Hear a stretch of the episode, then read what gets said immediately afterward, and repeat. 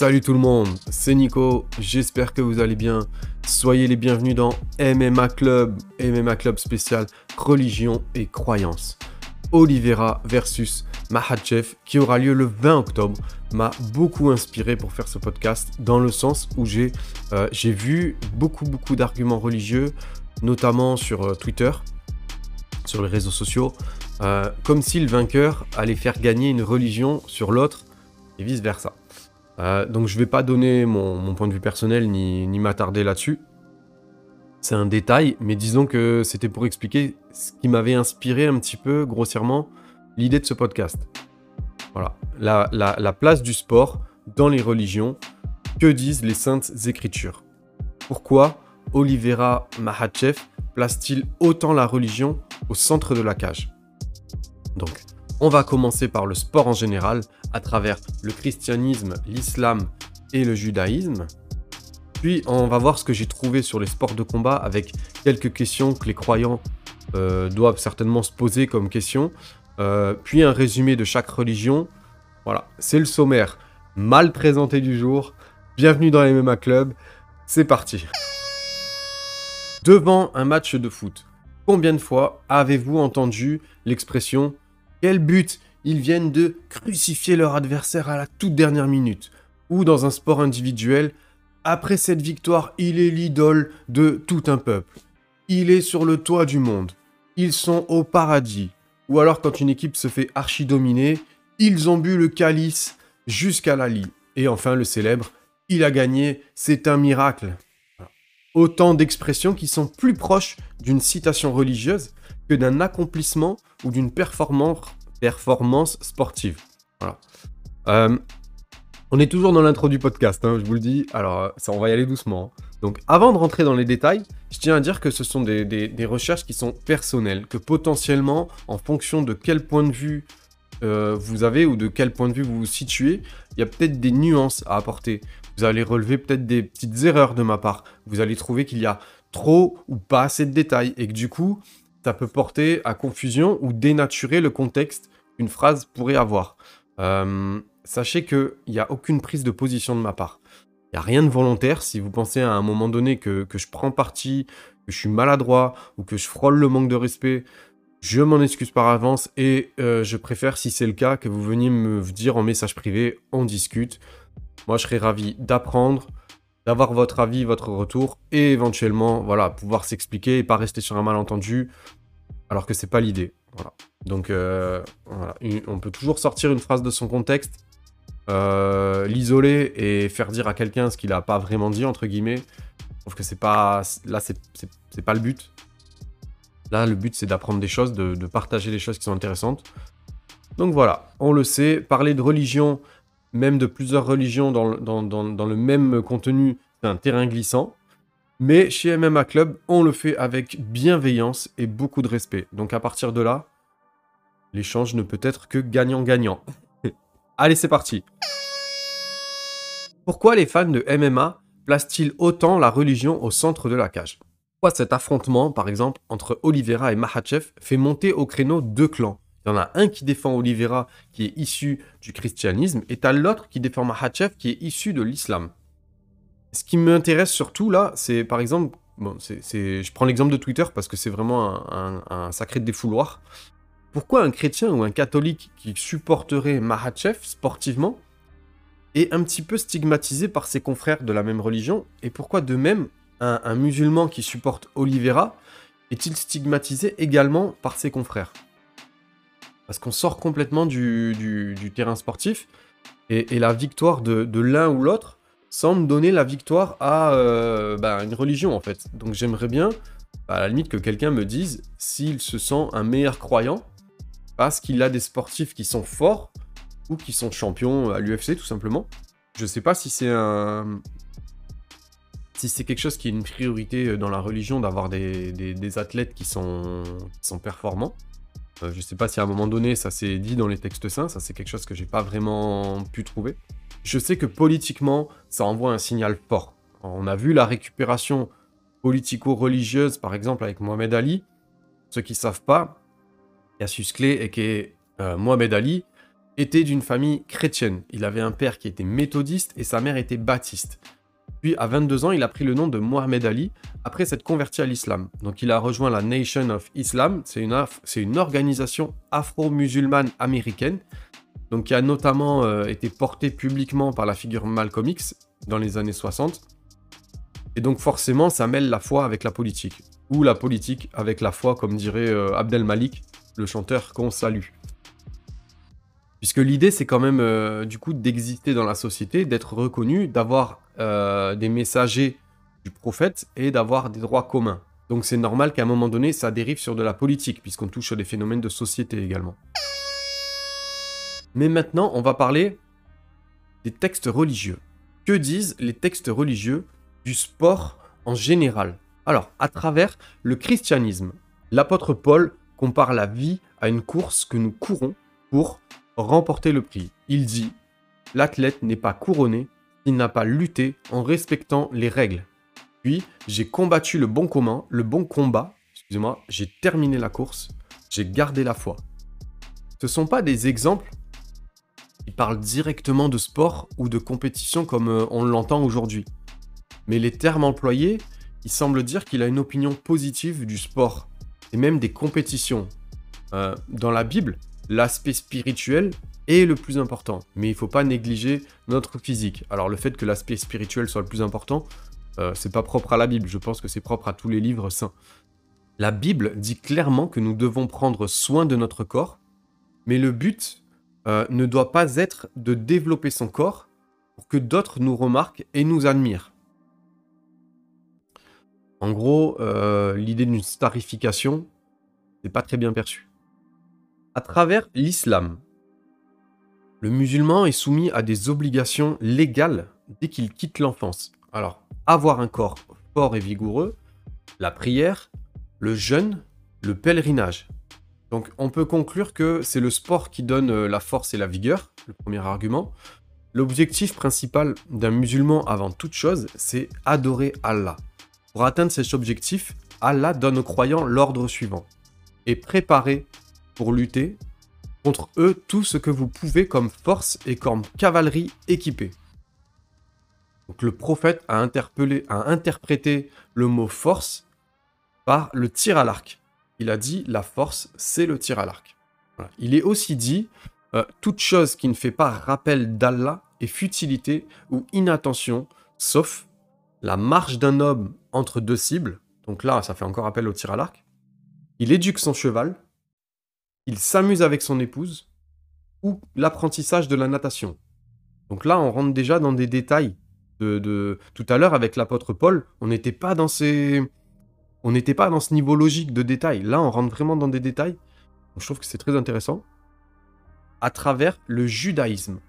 La plupart des sports ont lieu le samedi, pendant Shabbat. Pour de nombreux sportifs, c'est une décision difficile. Le sport ou la spiritualité. Donc à ce sujet, j'ai vu qu'en mars 2016, la ministre de la Culture et des Sports israélienne, Miri Regev, a annoncé qu'un début d'accord euh, avait eu lieu entre les clubs de foot et la fédération de football euh, et que ça avait, ça avait été obtenu. Elle annonce par exemple que le nombre de matchs pendant le Shabbat diminuera et que les joueurs qui décident de ne pas jouer pendant le Shabbat ne doivent pas être pénalisés, donc ils ne seront pas pénalisés. Donc on se rend compte que c'est un vrai problème à ce niveau-là. Voilà. Après, j'ai pas trouvé grand chose dans les textes religieux, mais j'ai trouvé plus des interprétations de rabbins. Euh, sur des sites internet où des juifs qui sont pratiquants demandent, posent des questions en fait à des, rabbins pour avoir des, comment dire, euh, des réponses précises en fait sur plusieurs euh, questions de la vie. Il y avait un moment la question sur le sport. Donc il y avait un rabbin qui répondait que la Bible interdit de se mutiler, de se blesser de s'affaiblir, de mettre sa santé en danger. Donc il y a un verset qui résume ça, et vous ferez très attention à vos personnes, au pluriel.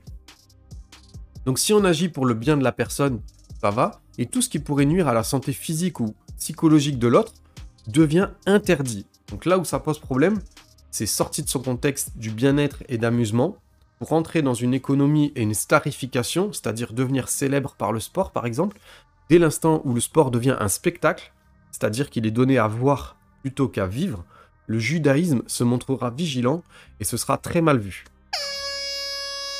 Voilà, maintenant on va faire une introduction sur les sports de combat. Concernant les croyants, quels qu'ils soient face aux sports de combat en général. Comment un croyant détermine s'il peut ou pas s'engager dans tel ou tel sport? Ce sont souvent des sports avec des philosophies et des états d'esprit qui sont issus de cultures taoïstes ou bouddhistes. Voilà, on peut, par exemple, on va citer juste le kung-fu, le karaté. Euh, on va se poser comme question est-ce que ce sport me fait pécher en acte ou en pensée? Est-ce que cette pratique m'édifie? Donc me, me glorifie, entre guillemets. Ça revient tout à l'heure à ce que je disais avec le fait de chercher à se glorifier ou de simplement réaliser un acte sportif sans arrière-pensée.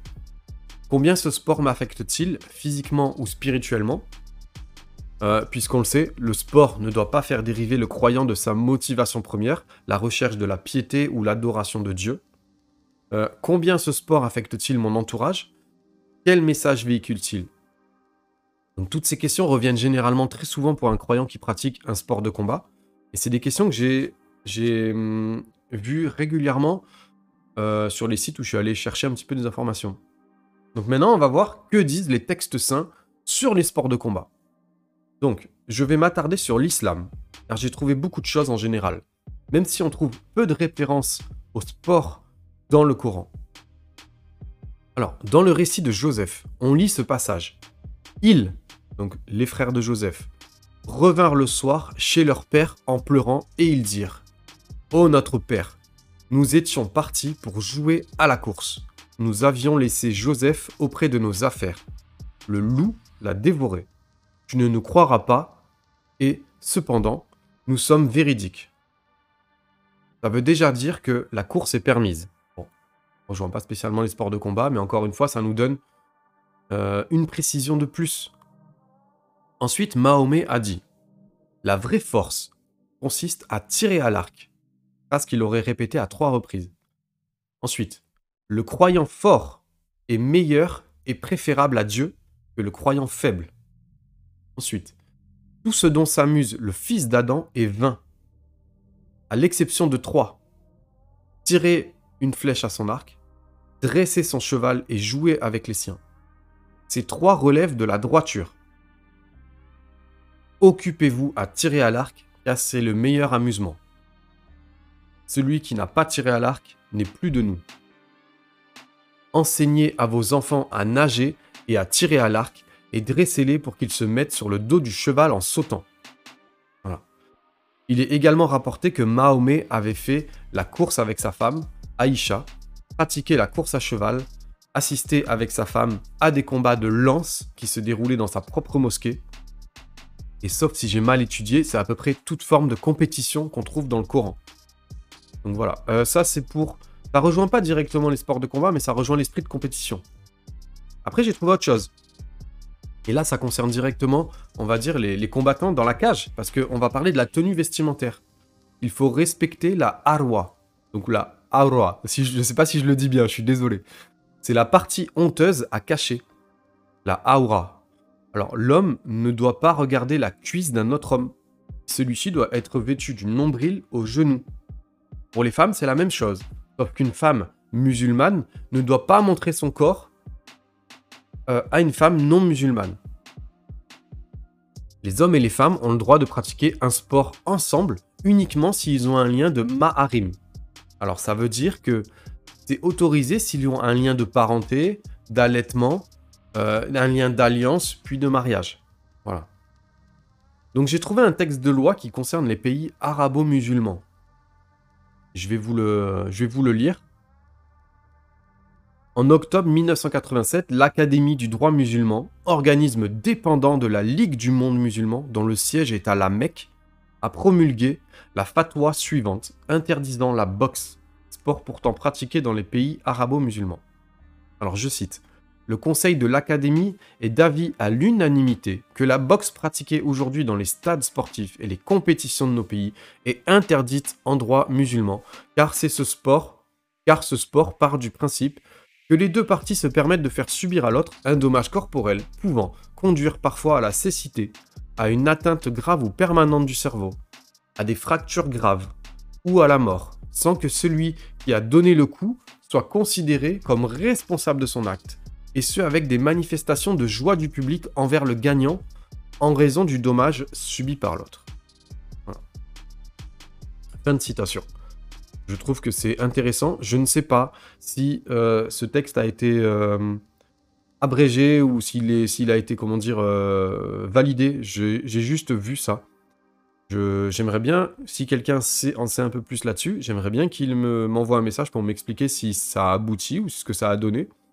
Et du coup, comment sont vus les combattants musulmans dans leur propre pays? J'aimerais bien avoir des informations là-dessus. Concernant le judaïsme, le Talmud condamne les sports romains, surtout la violence gratuite des combats de gladiateurs. Les, textes expriment une directive commune, c'est-à-dire que les jeunes garçons juifs devraient être dans la salle d'études, pas au gymnase. Il ne mentionne donc pas les filles, mais j'en sais pas plus. Le sport dans la communauté juive est devenu plus institutionnel et public avec l'arrivée des sports professionnels modernes. En début du XXe siècle, les juifs sont entrés dans la boxe, et à la fin des années 20, ils étaient l'ethnie dominante de la boxe aux États-Unis. Le problème, c'est que les textes semblent interdire toute forme de violence par le sport. Il y a aussi par exemple cette histoire du rabbin Yuri Forman, devenu champion du monde de boxe super Walter, qui vient complètement remettre en cause toutes sortes de doutes sur l'engagement sportif de la communauté juive dans les sports de combat. Donc je suis pas allé creuser plus loin parce que j'ai pas trouvé d'informations, on va dire, fiables. J'ai pas envie de me lancer dans des approximations et j'ai pas envie non plus de partir dans des monologues euh, euh, où je donnerai mon point de vue et on n'en a rien à faire parce que c'est pas du tout le but. Donc je m'arrête là. Concernant le christianisme. Donc, citation. Tout m'est permis, certes, mais tout n'est pas bon pour moi. Tout m'est permis, c'est vrai, mais je ne veux pas me placer sous un esclavage quelconque. Donc concernant la place du sport, Saint Paul a dit, en effet, l'exercice physique est utile à peu de choses, tandis que la piété est utile à tous, car elle a la promesse de la vie présente et de la vie à venir. À noter que ce verset ne nie pas l'utilité du sport, mais rétablit le bon ordre des priorités en faisant passer la piété en premier. Donc c'est difficile de m'attarder plus longtemps sur le christianisme qui semble s'accorder à autoriser les sports de combat et les sports en général, euh, tant qu'ils ne prennent pas le dessus sur la quête de la foi. Donc j'insiste, pour revenir sur ces trois chapitres, sur le fait que si je me suis attardé sur l'islam, c'est parce que de ces trois, à ma petite connaissance et en fonction de mes recherches, c'est la seule religion des trois à donner matière à discuter au sport. Des trois étudiés, c'est la seule religion qui semble donner le plus de place au sport et au travail d'entretien de son corps. Je ne l'ai pas spécialement mentionné, mais l'islam fait beaucoup référence à, l'entretien du corps. C'est-à-dire que il place pas forcément le sport au même niveau que l'étude euh, des textes, que la foi, que la piété, que la recherche de l'adoration d'Allah, c'est vrai, mais il est souvent mentionné qu'il faut que c'est très important de prendre soin de soi physiquement. Donc c'est pour ça que le chapitre sur l'islam était plus complet, parce que c'est la religion sur laquelle il y a le plus de détails. Voilà. Je sais pas ce que vous avez pensé de ce podcast, il est terminé, j'espère qu'il vous a plu. Si c'est le cas, eh bien allez mettre un pouce en l'air et surtout si vous avez aimé le sujet, partagez-le autour de vous. C'est super important euh, pour le podcast d'avoir une communauté qui partage autour d'elle. Donc voilà, pour moi c'est cool de sentir le soutien et la force qu'on donne pour traiter des sujets intéressants comme celui-ci. Ça demande beaucoup de travail, beaucoup de recherche, même si ça n'a pas l'air. voilà, je vous dis à très bientôt pour un autre podcast. En attendant, prenez soin de vous. Et comme d'habitude, je vous fais des gros bisous.